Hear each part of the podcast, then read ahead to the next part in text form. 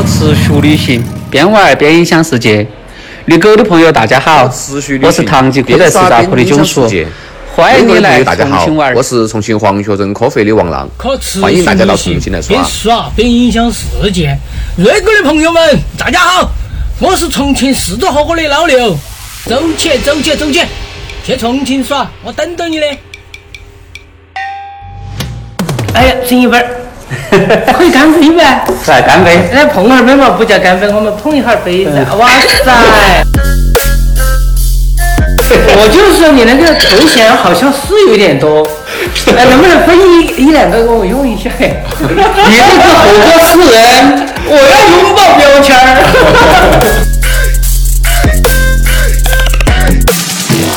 大家对黄先生咖啡这么上头，是不是里面兑了酒啊？里面到底兑了多少度的酒？嗯，曾曾经有人问过我这个这么一个问题，就是我嗯什么时候回的本？嗯，你非要我说的话，就一天吧。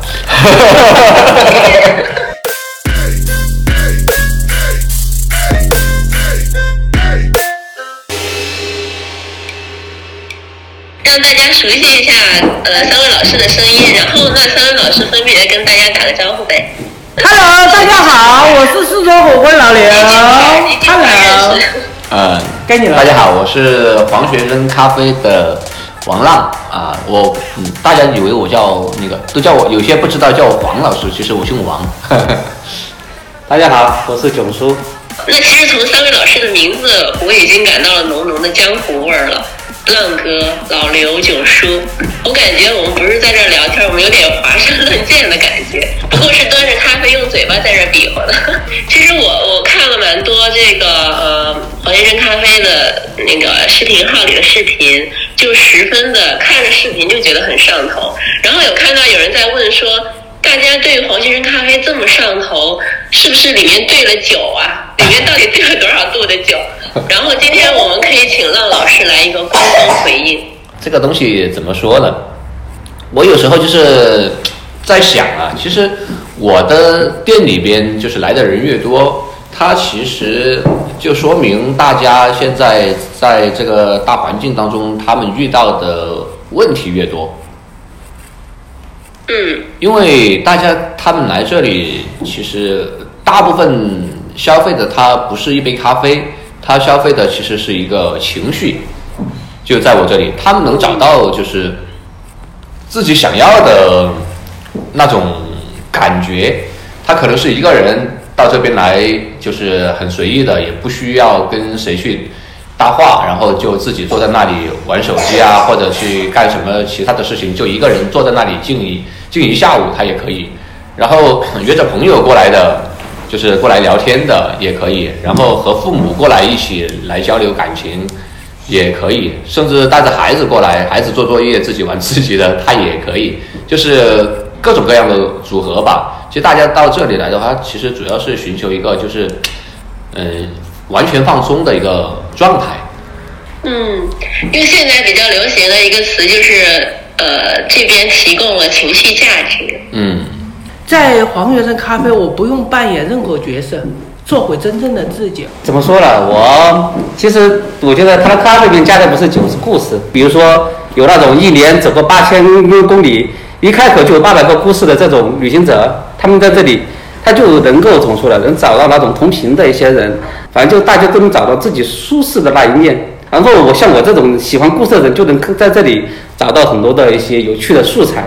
然后周围的居民是真的是特别欢迎，而且还有一个，他们甚至觉得特别的骄傲自豪。你们社区有咖啡店，我们知道，但是你们社区有没有黄雪珍咖啡店？这个这个这个不是拍马屁，这个是真实的东西，就有一种我们家附近有一个五星级酒店一样的那种骄傲。其实我觉得我自己其实就只是一个火苗而已。我首先我自己的性格是一个就是可以接受很多事情的一个性格，就比较随和。就是我们的客人他们希望我们变成什么样子，那我的店就现在就成为了什么样子。因为像就像我们的客人，他们去送东西给我，像老刘他想到我这里来写字，是吧？有些人给我们拿吃的，有些人给我们寄其他的东西。就是刚才我说的，他希望我什么样，他就付出了什么东西，所以说就变成了他希望的样子。怎么说呢？其实这里就像他每个人他都有一种参与感在里面。对，就是我们店有很多客人，他们感觉都会很自豪的去跟别人去说，黄我跟黄学生很熟啊，我不管是跟老板很熟，还是我给他们送过东西啊，还是我在那里就是发生过什么事情，就感觉他这个就是他去表达这个事情的时候，就是真的就是他很自豪的觉得就是他跟其他可能还没有来过的人就不一样，他跟我们已经产产生过关系了。嗯，像这这种气质的店，呃，为什么是浪哥做出来的？要酝酿出这么一家让人上头的店，肯定是需要一点东西来发酵的。所以就是特别好奇，浪哥在之前开这个店之前，就是做了什么事儿，然后有没有可能那些事儿多多少少对这个店有一定的铺垫，有一定的影响？其实我在做这个事情之前，我一直觉得我自己还是，嗯，就是一一种没有成功的心态。其实那时候也自己创业，当时是做三那个三农，做农副产品，类似于可以把它理解为就是一一三年、一四年左右，李子柒就是后面李子柒做的那种事情，比他早了很多年。就是几个小伙伴，我们在上海那边工作，后面就就辞职，然后回重庆这边来做西南地区的呃传统文化。当时我们选择方向就是那个那个农农副产品，那我们就会去整个西南地区各个乡村里边、大山里边去寻找一些我们觉得很好、很有价值的一些农副产品。我们也同时用文字、视频、呃图片各种方式都去记录了整个过程。其实当时其实。还是有一定的影响力，口碑也还挺不错。我们参加过一四年的北京国际设计周，也去参加过一五年的米兰国际设计周。后面我自己又结婚生生子，然后包括后面也做过精酿。后面我总结了一下，感觉当时失败的一些东西，就是就是因为我做的东西太超前，哎，对，就是所谓的晚几年的假老板啊，啊，玩玩几年可能会好一点，就太年轻了，考虑的事情还是不是很全面。然后你创了几次业，把自己的积蓄这些都花花的差不多了，后面就没办法就上班嘛。然后做过广告，呃，后面也当过记者，嗯。然后，其实到开咖啡店的时候，我才发现，我以前觉得我每次的失败，到这一次的事情上，我觉得全部都发挥了作用。就像我练的大学的专业是练的设计，工业设计，但是我从从毕业开始，我就从来没做过设计。其实像我现在开咖啡店，主要的一些东西嘛，一个就是我店里的装修我自己做的，那个对，就不管虽然我没做设计，但是审美还在那里。审美在啊，就是我知道自己想要东西什么。然后像以前做记者，然后呃做广告这些东西，就跟我后面做短视频，包括我自己的店的定位前期的这些东西，其实都是相关的。所以把我以前还嗯所有那些失败的这些经历，感觉。都用上了，其实也不不完全叫是成功做准备，好不好？哎，对对对，你这话说的有道理。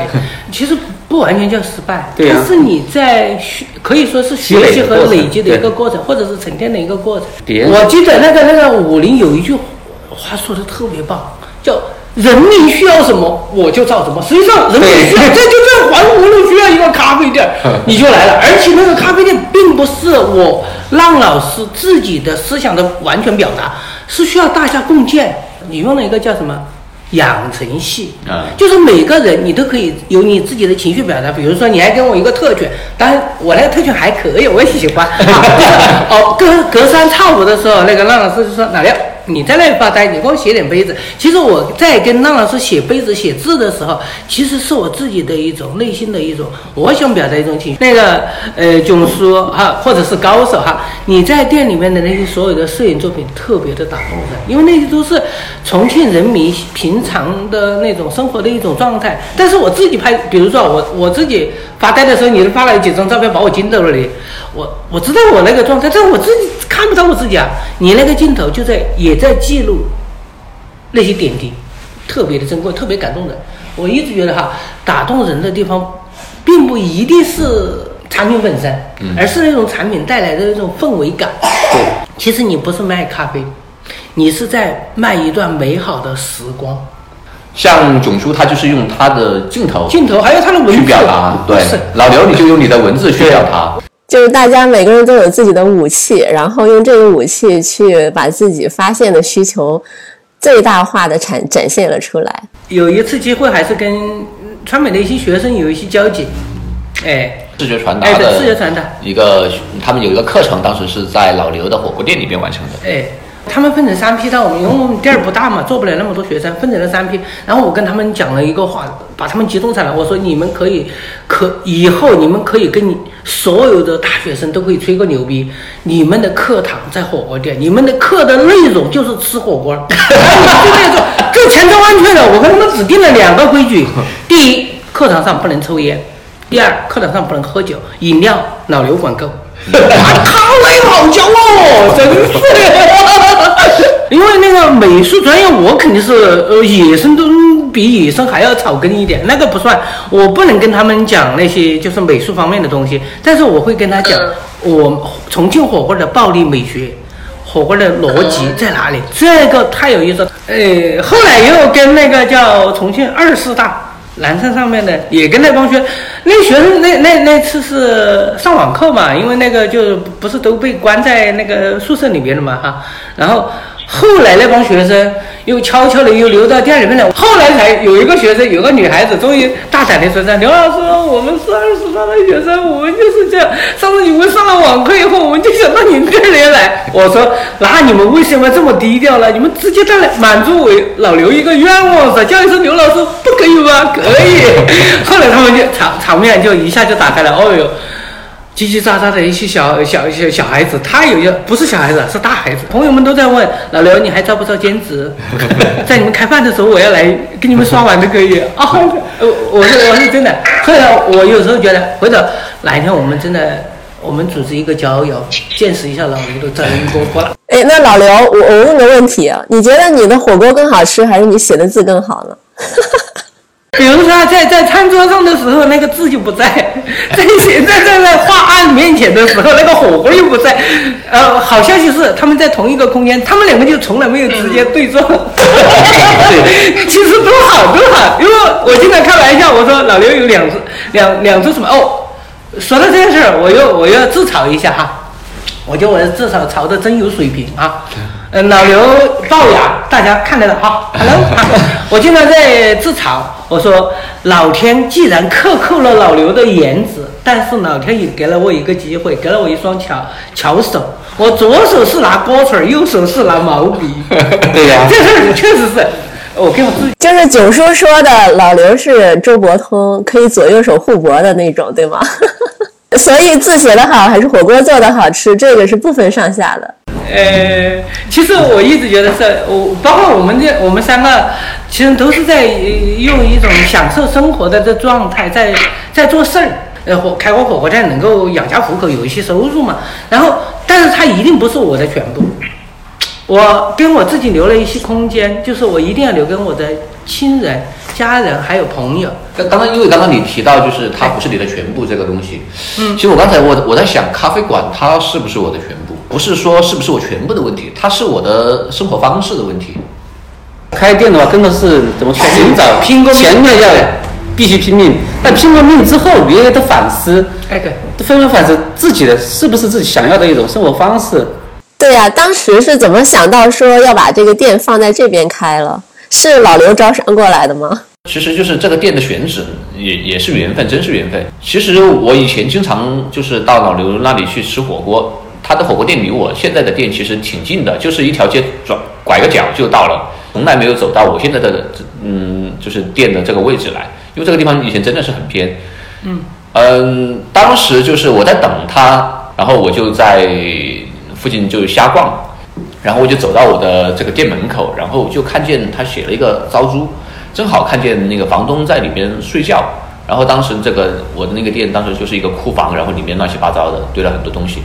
当时我走到这条街，我就觉得很舒服，就是我不知道有大家有会不会经常会遇到那种感觉，你莫名其妙的你就会喜欢那种当当下那一刻的那个感觉。当时夏天三十几度，然后这条街干干净净的，很安静，然后吹着微风，很舒服、很惬意的一个感受。我当时就觉得这个地方好舒服，然后就跟老板正就随便聊了几句。正在聊了几句的时候，我不说我是老刘上班路上的绊脚石嘛，因为我这个店就在他家和他的店的中间，他就从这边路过，然后就碰到我了。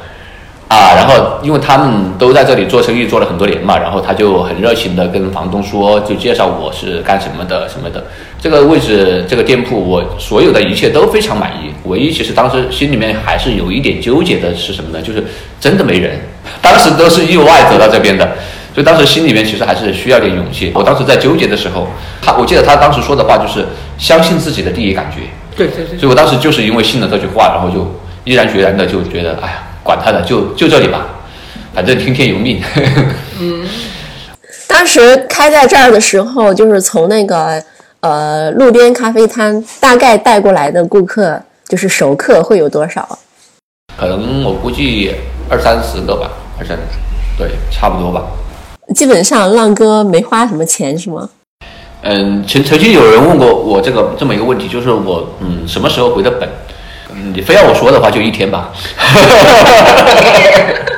因为我从一开始就没有投入，因为我最开始摆摊的时候，那个时候就就是一个车嘛，车就就自己的，咖啡机本来自自己也有嘛。其实摆摊后面慢慢生意好了，其实还是能赚一点。然后后面决定要去开店的时候，就白晚上去挣装修费，白天就过来把那个钱用用到装修上面。基本上算没有，就是自己要掏了多少钱去做这个事情。我们用结果来导论，人才是最大的风水，这个是大实话。我我我这么讲吧，其实我以前我我也是很孤独的，就是现在的社区跟我特别友好，我跟我和那个浪老师的粉丝都经常都是互动的。就很有意思。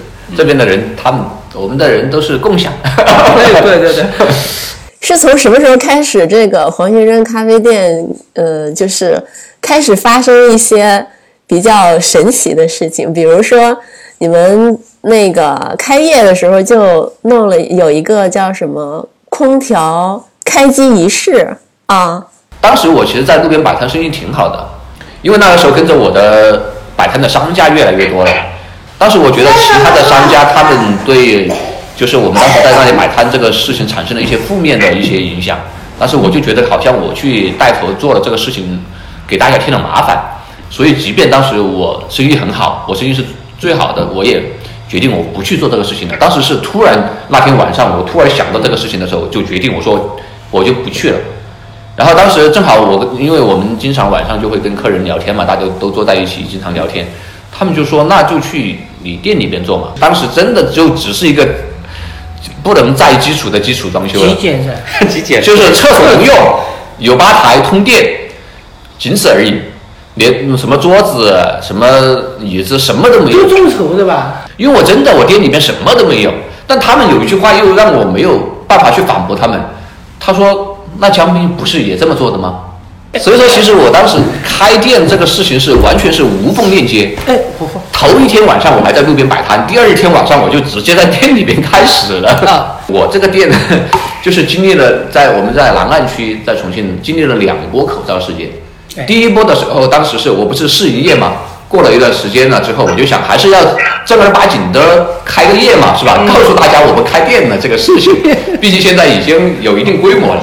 然后当时我想的是，我试营业三天，我想给大家更好的体验感。我想第一天就要朋友嘛，反正你不满意你也不能说我是吧？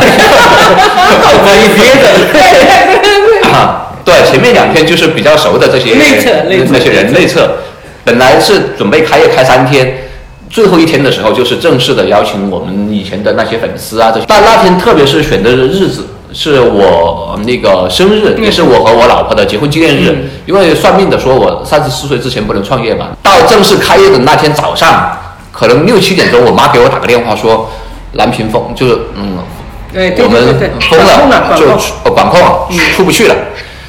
我当时那个心情你知道吗？就是我开业那天，我就被就 只能待在待在家里边的，什么都做不成。就是这个东西真的还是看心态。其实我当时心态还挺好的，我因为我我就只有一个逻辑，就是我改变不了这个事情，哎，那我去愁这个事情干嘛呢？嗯没意义是吧？所以后面我就开始就把嗯这个事情当做视频，把它分享出来，就讲呃就讲一下这个事情就行了。这是我的力所能及的事情，是吧？当时我想的是什么呢？就是因为经历了第一次，就是我因为我确实喜欢做咖啡这个事情，是真的热爱，就是它跟抽烟是一样的，我可以不抽，但是我不能没有。所以当时我就觉得，即便我在店里边，可能我也什么都做不了，但是我必须在店里边。确实，我觉得怎么说呢？他住店里面，就感觉那个战场上旗帜不能倒的这种感觉。对对对，你不管是战场再怎么惨烈，只要旗帜在，当时在店里的时候，嗯，就是都收到了哪些人的资助吗？就是送东西啊，或者是向外面发释放什么求助信号？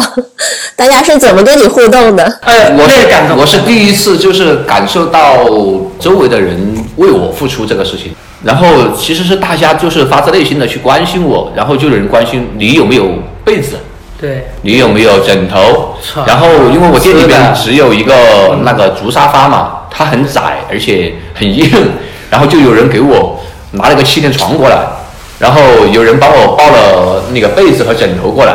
然后后面还有一个人在中途的时候给我直接寄了一个单人床过来，嗯，然后包括到后期的时候，我们隔壁嗯有一个大哥他租了一套一楼的房子，那边我从我店里边到那边是可以畅通无阻的，他直接把钥匙给我，因为那边洗澡会更方便一点。我平时在店里边就是用那个烧水壶，我还有就是关心我有没有吃的，因为我店里边我们什么都没有啊，对，只有咖啡。当时他们有些人看到我在店里边都路过嘛，有些是住在附近喝咖啡的人，有些是在附近做做生意的商家，他们看到我的第一反应就是，哎，首先是意外，你为什么还在这里？第二个就反应过来，就是你缺不缺东西？就问我缺什么，我缺什么，他们就给我提供什么东西。然后到后面就发现有咖友开始自发的在他们的业主群里面帮我去宣传，就说，哎，我们这边可以还可以送外卖哦。对，然后送外卖，就像囧叔他们当时也是在他们的小区里边，然后去，他就问我可不可以团购，我说，呃，也可以吧。他就去自己在那个业主群里面去帮我接龙，把什么哪一户的名字、那个电话全部写好，要什么东西，然后帮我把钱收了，然后完完整整的交给我，我只只管打咖啡。最后就慢慢变成了一种自动的那一个，对，当时最开始是叫骑手，因为那个时候骑手还能在外面跑嘛。到后面就是我有，就是我当时在店里边的时候，有两个固定的咖友，每天来找我，一个是住我小区里边的，就是我我因为我们这个商铺背后也是一个小区嘛，住在这个小区里边的人，因为他过来会比较方便一点。就是后面我那个春节出去玩的时候，帮我看店打咖啡的那一个，还有一个是我也不知道他为什么，他也不喝咖啡，反正他每天下班了之后就到我店里面来接我下班，待到我关门，然后和我一起回家。那个兄弟也是，他每天晚上那时候风控的时候，我都不知道他怎么过来的，反正他每天他都会过来，他过来也不干嘛，反正就他们两个人，我们在这里边就该干嘛干嘛，就像平时开店一样。然后到后面他就去注册了一个骑手，他专门去帮我送 咖对。对不对？我我我突然感觉这可能就是最最能代表重庆的那个，就叫人情味儿，社区店的人情味儿。在整个这个过程，黄学生的从从一颗种子开始发芽到现在，呃，我们不说枝繁叶茂，至少说是生命力相当的旺盛。他写他用他的这种视频，把别人的一些东西展现出来。毕竟是做过记者的，他对生活的观察的细节和记录对呀、记录的，包括就是镜头语言，把社区的一种那种氛围，真真实实的呈现给全国各地的朋友。呃，慕名过来的太多了。我我们现在不说你是重庆的那个呃社区文化的宣传那个叫什么代言人啊，那个不说，至少是吴小球防哎，护环湖的那个你说环湖路之光，那个是的，环湖路之歌。虽然说看起来有点调侃，但是他在调侃当中也代表了我们这些小伙伴儿对这条小街的一些愿景。当然，我们不是说一定要成为 CBD，但是现在我们真的把它活成了心中的 CBD，嗯，心目当中还是看自己的心中的白月光。嗯，看自己是什么态度。对。就是对比到在这边开店之前，环湖路的这个热闹程度，跟现在是两种景象嘛。那完全翻天不一样覆地嘛，真的是。那完全完全不一样。呃，我有一句金句，我的广告文案写的太好了。我当时说的是，呃呃，是不是要分享一下？我我记不住原文了哈，虽然朋友圈可能看得到。嗯、大概当时说的是，我说，嗯，尽管 LV、GUCCI、呃 Prada 他们没有在环湖路 CBD 开店儿，但是他们的用户到了。啊，然后在这里，呃，就是会，就是就是还会有一些非常接地气的事情做了鲜明的对比，比如说送那个米面粮油啊，送球鞋呀、在这剃头发呀，然后送黄冈习题呀，这种反差感十分之强烈。对，对就是我说的嘛，大家他希望我们是什么样子，他就会变成什么样子。就让我想到了一个词“上善若水”，就是有水的那种优秀品质。包容嘛，包容。我很喜欢这个词，我也喜。总结的非常对对好，水无形嘛。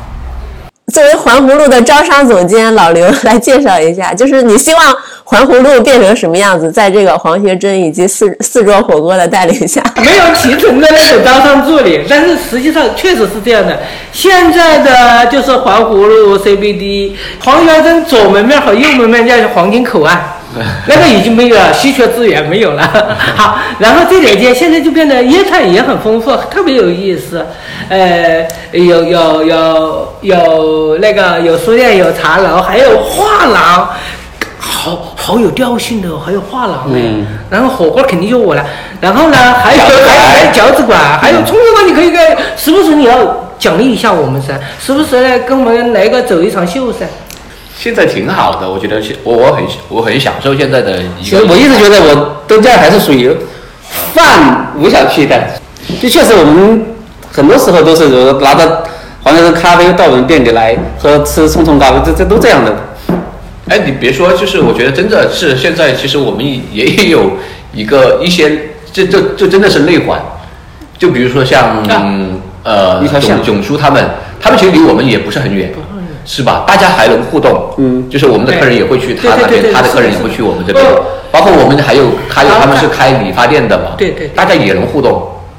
就是那反正你只要是真的是认真的在做社区的事情的，大家都是能感受到的，都还是很向往、很很支持这样的事情对。，其实只要不管距离稍微是不是远了一点，嗯其实无所谓的。这这点的话，实际上我其实，呃，我觉得哈，对于就是更多的业态，肯定也会带来更多的创业者。不管你是开那个就是那个呃煎饼的，嗯或者是你要做一些特色的小吃的，或甚至就是凉皮的、卖红薯的都可以，烤红薯的可以你要认真的做，其实我跟你讲，人都是善良的，真真是，主要是现在的那些就是真诚，包括善良这些词，真的都已经变得很金贵了。纯粹一点嘛，这这纯粹一点。对对对对，可能是因为现在节奏太快了吧，大家都忙着去挣钱，挣钱没错，但是你在认真的做，带着诚意去做的时候，其实你在做的时候，其实你就在得，只是得的急一点和慢一点的问题。就刚刚提到说，就是要把这个环湖路变成什么样子。其实我觉得，嗯，从原来的稍微就是稍原来比较冷清一点，到现在这个络绎不绝的，甚至世界各地的人都在关注，然后大家慢慢的形成这种连接，就好像一些古建筑或者村落被活化了一样，就是对，然后只有这种呃，把人或者是文化苏醒过来的。才可能把这个当地的一些东西得以传承和保护起来，就是大家重新的流动起来。可能靠的就是像前面提到的说，去发现一些需求，就是对这个整个结构当中的不同的元素去观察，然后再发现，接着再有自己的方式去，呃，不主动的设计，就是。无为，像你说的，他想要什么样子，我就让他变成什么样子。但是在这个过程当中，其实我觉得大家是找到了里面所谓的这个魂。我理解的社区的魂是回家，就像呃前面大家聊的说，大家回到这里就觉得非常的自在，就是有一种主人翁的感觉，好像在自己家里面，我想干嘛就干嘛，我可以跟你待在一起不说话。但是就是很舒服，所以我我想每天都过来，可以什么都不做。我觉得浪老师，包括这个，嗯，呃，四桌火锅的老刘，我觉得大家把这个魂已经找到了，就让这个地方变成了下意识想去做做的地方。我觉得这个特别的棒，嗯。有有时候会有一些人过来，他们聊天在说重庆最火的那种，呃，网红的那些店的一条街嘛，他们就会说，哎，我们是不是会变成第二个什么什么什么的？其实我不是很赞同这样的一个说法，我自己心心内心也不是很想往那个方向去做，因为为什么呢？因为我来这里的时候，我心里面很清楚，我不是要改变这里，我是要融入这里。对对。就像刚才主持说的，从破土而出，它就长成这个地方该有的一个样子。对，自然而然。我记得就是我前段时间去参加了一个分享会，有一个环节，希望我能给大家分享一些就我觉得还不错的一些品牌，嗯，让我跟他们分享一下。我想了很久，我觉得其实，说实话，现在有很多就是开店的，他们都在想。我要去做什么品牌？我的企业文化是什么什么？我觉得其实研究这个东西，它其实没有很大的意义，因为对于大多大多数就是咱们开店的人来说，你说做连锁，就用资本的方法去去做的，那就不说了，因为那个是完全的另外一条路。但是像我们这样开自己的一个小店的，呃，这样的一个业态的话，我觉得其实。有时候不用想那么多，你自己把自己的本分做好了，别人需要你，他就选择你，就是这么一个简单的关系而已。不是我刻意的去要打造什么东西，就我有时候很反感那些，我现在听到“打造”两个字，我就感觉那个是个贬义词。就是本来可能是一个好的苗头的一个东西，你就有其他的一些力量要去打造这个地方，但是他自己感觉又。没有能力去把控这个东西，他的打造其实是去破坏了他原有的东西。对对对，我觉得我我特别认同你说“打造”这个词。其实这个词本身，我们是可以解读出一种权利在的，就是你为什么会去打造它，就是这个权利，这个双方的地位，在这个“打造”的这个词里面是可以体现出来的。所以我觉得你刚刚说的有一点特别好，就是。融入进去，就是不是去把它变成什么，而是融入进去，把自己就是自己投身到这个地方文化的这个潮流当中去，顺流而下。始终是别人需要什么，我们做什么，这种关系才是最牢固的。对，那么不去打造它，我觉得就是就是对商业符号的一种解构，然后就是对自我、对在地文化的一种充分的尊重。就是只了解自己需要什么。说，我们就拿咖啡店来说好了，像上海的，就是有一种精致氛围的导向啊，也是通常大家对咖啡店的一种认知。但是咖啡这个东西呢，它到了广东的话，就就 就会发现广东人把它变成了佐料。就是会把它当成做成酱，放到比如肠粉里面啊、牛肉丸里面啊，甚至用它来炖汤，就是跟我们通常理解的或者就是消费咖啡的方式截然不同的方式。就包括黄协珍有自己的这种方式。从这里面我会觉得说，地方文化它的这个生命力之强大，它能够把市场上风靡的所谓新鲜事物变成一个配角，就是它不会被它吞噬掉。反倒是融入起，让它融入，就是相互融入，然后保保留自己这种生命力，让自己变得更加的强大。我觉得这也是一种地方文化的自信，就是这种自信能够让你表现得非常之松弛，然后才能够去解构这些符号，获取某种商业上的自由。都只是顺势而为而已，顺势而为。对，就是这种充分的呃看见自己，并且发现自己，不管是对于个人或者组织个体来说，还是说对于地方文化来说，就是如果说呃对自我的这种发现或者说尊重足够充分的话，嗯，它本身就是一股无法被征服的力量。那如果说基于这个基础之上呢，我们再来看说你去获得更大的商业上的这个空间的话。假如说你如果有有这个嗯客人提出来说，哎有没有可能在我们这边开一个呃另另外一个黄学珍，呃但是你会发现，那如果你开另外一个黄学珍的话，你这个氛围是不是可以完全的复制过去呢？我觉得黄学珍这个东西，我现在对他的理解来说的话，它是一种精神。嗯，哎你一下子对对对，你这样子一下子把这个空间就。无限放大了。有很多人在问我黄学珍，就是为什么取名叫黄学珍？我知道的版本是这是客户投票写的，你妈妈的名字对吗？黄学珍这个名字，它其实是我妈妈那一辈，甚至是再上一辈的人很很普遍的一个名字。很多人的妈妈、什么阿姨、什么外婆，甚至是他们的名字都跟这个名字是比较相似的，可能只差了一个字。那他代是一个比较具有代表性的名字。其实，像我妈妈他们那一代人，他们有一个特点是什么呢？当年他们只他们没有很高的学历，不像我们现在这一代人都念过大学啊什么的。他们那时候可能只是初中文化、高中文化都算算算比较高的文化了。但他们有一个特点，就是他们吃苦耐劳。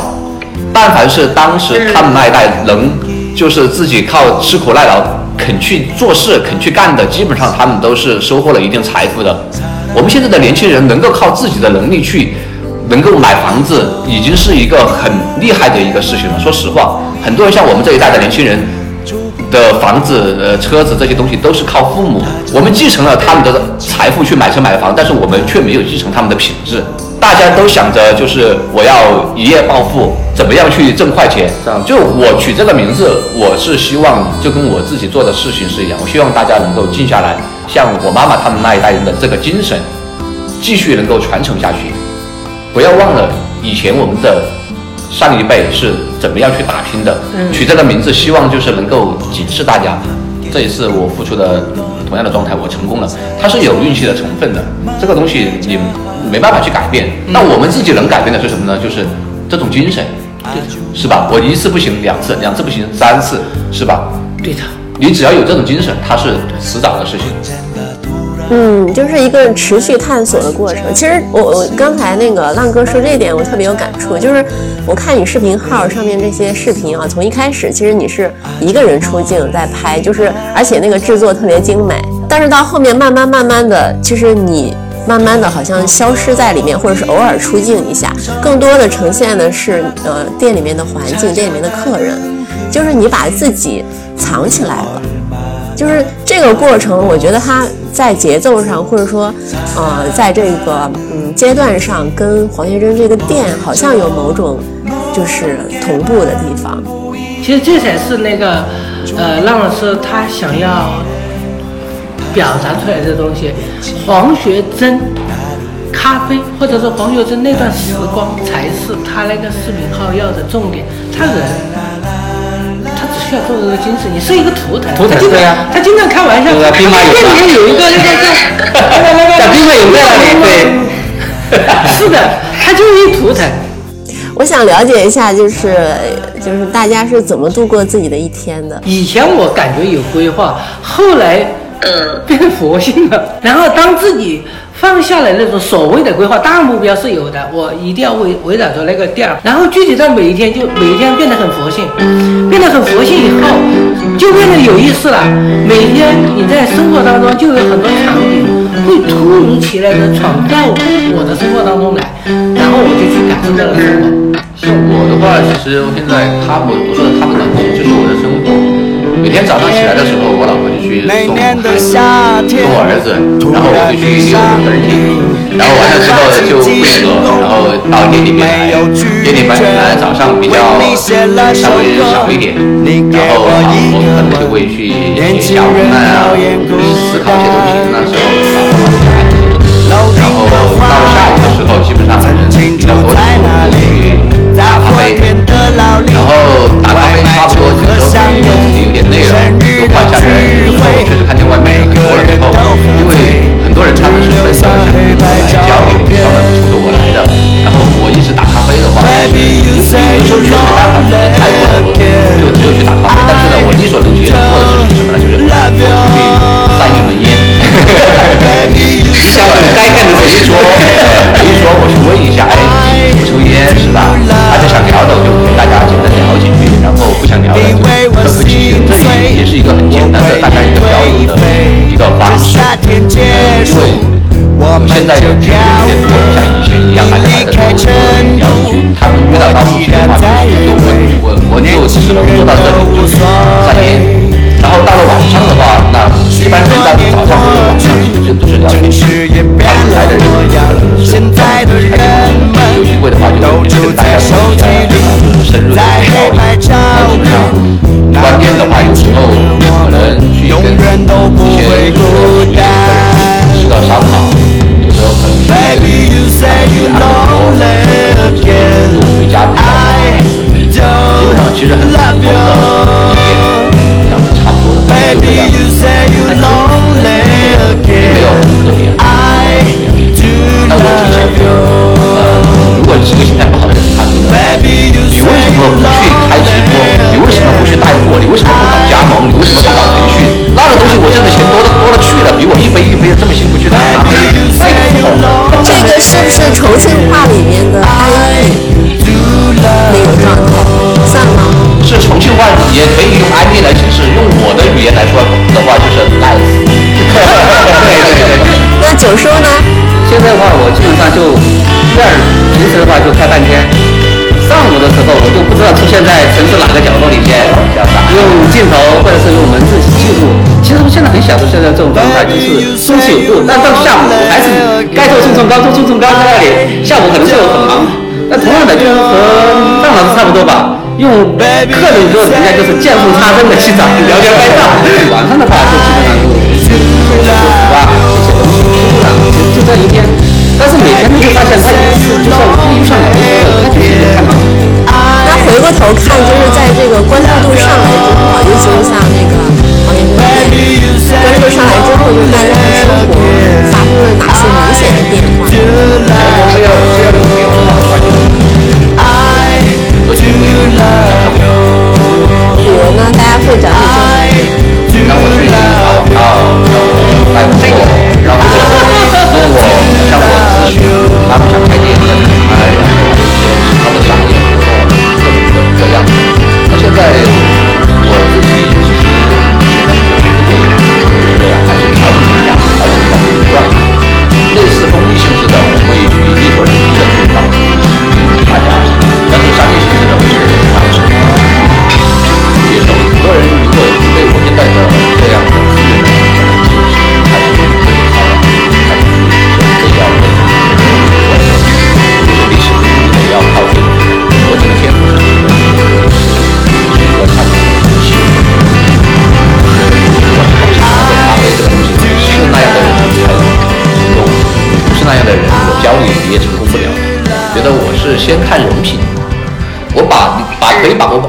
西它理解成一个就是功夫，是吧？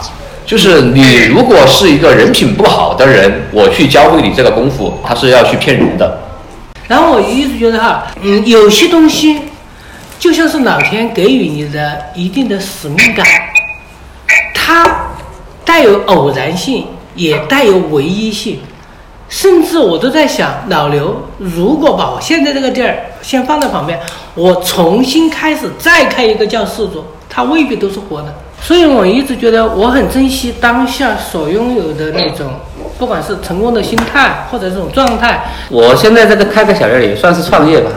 我最满意的就是现在我这个店的一个那个窗户的设计，因为它是一个就像一个窗口，就是我观察，就是观察这个世界的一个一扇窗吧。因为在我最困难、最困难的时候，确实那时候还能看见很多人真的是善良的人，对你伸出手来的时候，就发现这个世界还是挺美好的。真的那个时候，所以说我就觉得，当时就提到起老的这种使命，就是说我后面可能去用自己的一些技能，就比如说我的技能就是写点东西、拍拍照，用自己的一些技能来力所能及力所力所能及的去观察这个美好，把它展现出来。然后我就真的是开店之后，让我要做的事情变得更方便了。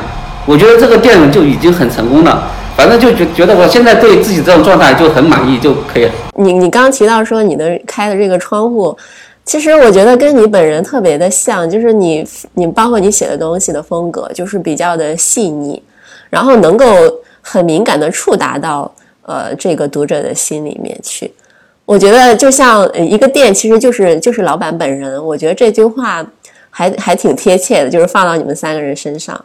嗯，就是今天跟你们聊下来，我自己脑子里会在对，就是现在这社区店呢，我会有一个定义。我觉得它有点像一个情报站，就比如像之前的这个呃间谍之都维也纳，它有音乐，但是它也是世界情报的汇集、流动的中心。就是 这个店本身它承载着一些像随机啊、流动啊，甚至未知和交互的这样一些特性。大家到这个店里面来，会带着一些情报过来，比如带着故事啊、才艺啊、物资啊，对吧？包括像带着一些精神食粮，或者单纯的信任跟好奇。大家带着这些过来，然后又带走了一些东西，比如带走了友情啊、感动啊、依赖感啊，甚至纯粹的好心情。就是嗯，有确定性，但是又有很强的未知性，就像一场历险一样。你十分确定在这里可以喝到咖啡，但是你不知道咖啡之外会有什么样子的奇遇。所谓的这个情理之中，意料之外。因为有人说情报是一门解决终极问题的艺术，那我觉得到黄叶真咖啡来一趟的话，到大家的店里面来的话，大概率是会解决一些终极问题的，比如说无处安放的无聊啊，需要倾诉啊，时间呀、价值啊、亲密感啊，乃至意义感。我觉得很多事情都会在社区店里面发生、发酵，然后生长出新的东西出来。这就是社区店的魅力吧。对，对，来到我们这个最后的一个环节，就是快问快答。啊、问题不多，但是需要大家在三秒钟之内做出回应。那我先从浪老师开始啊。假如你有一个互换身体的机会，你会选择跟谁交换？然后交换之后的第一件事情是做什么？啊，我老婆吧，哦，交换之后会做什么？用她的身体来看我看我，因为我自己有时候换个角度看问题是不一样的。我想看一下，就是从另外的人的角度来看我的话是什么样子的。OK，老刘，哎，在 如果你可以从影视或者是文学作品当中选一个人做你的朋友，你会选择谁？为什么？郭靖，郭靖。嗯，为什么？嗯，憨厚一点吧，呃，但呃憨厚一点，然后呢也沉得住气，虽是大器晚成的那种，然后心里面还有光，他会他会用自己的呃行事的风格和做人的一些东西来，不是说一定要回回馈什么，反正他觉得这件事是对的，可能是笨功夫，嗯，嗯，差不多。跟你蛮像的是吗？有一点。嗯，我没他那么帅，老天苛刻我。啊，虽然说我的老婆也长得很可爱哈，啊，在我心目当中真是这样。哎，世界撒野狗粮哈。那九叔，如果你有一个超能力的话，你希望是什么？你会用它来做什么？想会飞吧。以前小从小的时候就梦到，经常就会从很高处地方飞下来。其实想飞是一种自由，对自由的一种渴望吧。其实我们每时每刻都被身边的很多东西束缚着。飞到高处之后看下面，其实应该是另外一种、另外一个状态吧。有时候你如果飞得越高，才会发现自己会渺小，你才会发现自己真的是不过一粒尘埃。嗯，但是当一头自由的灰尘也挺好的。好，最后一个抢答题。如果一个外地人到重庆来，哪个导航最好用？我人肉导航，问路，人肉导航真的到是重庆来的话，最好重庆要有熟人啊。外地人到重庆，出租车嘛，出租车比较靠谱一点，因为没有这个。是我觉得最靠谱的导航叫黄学生咖啡。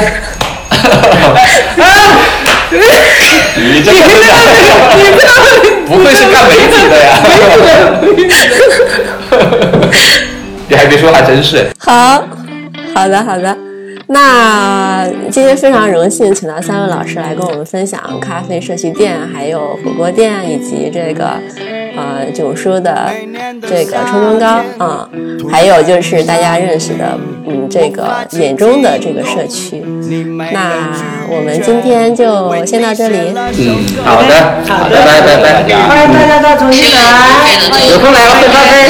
好的，谢谢谢谢主持人。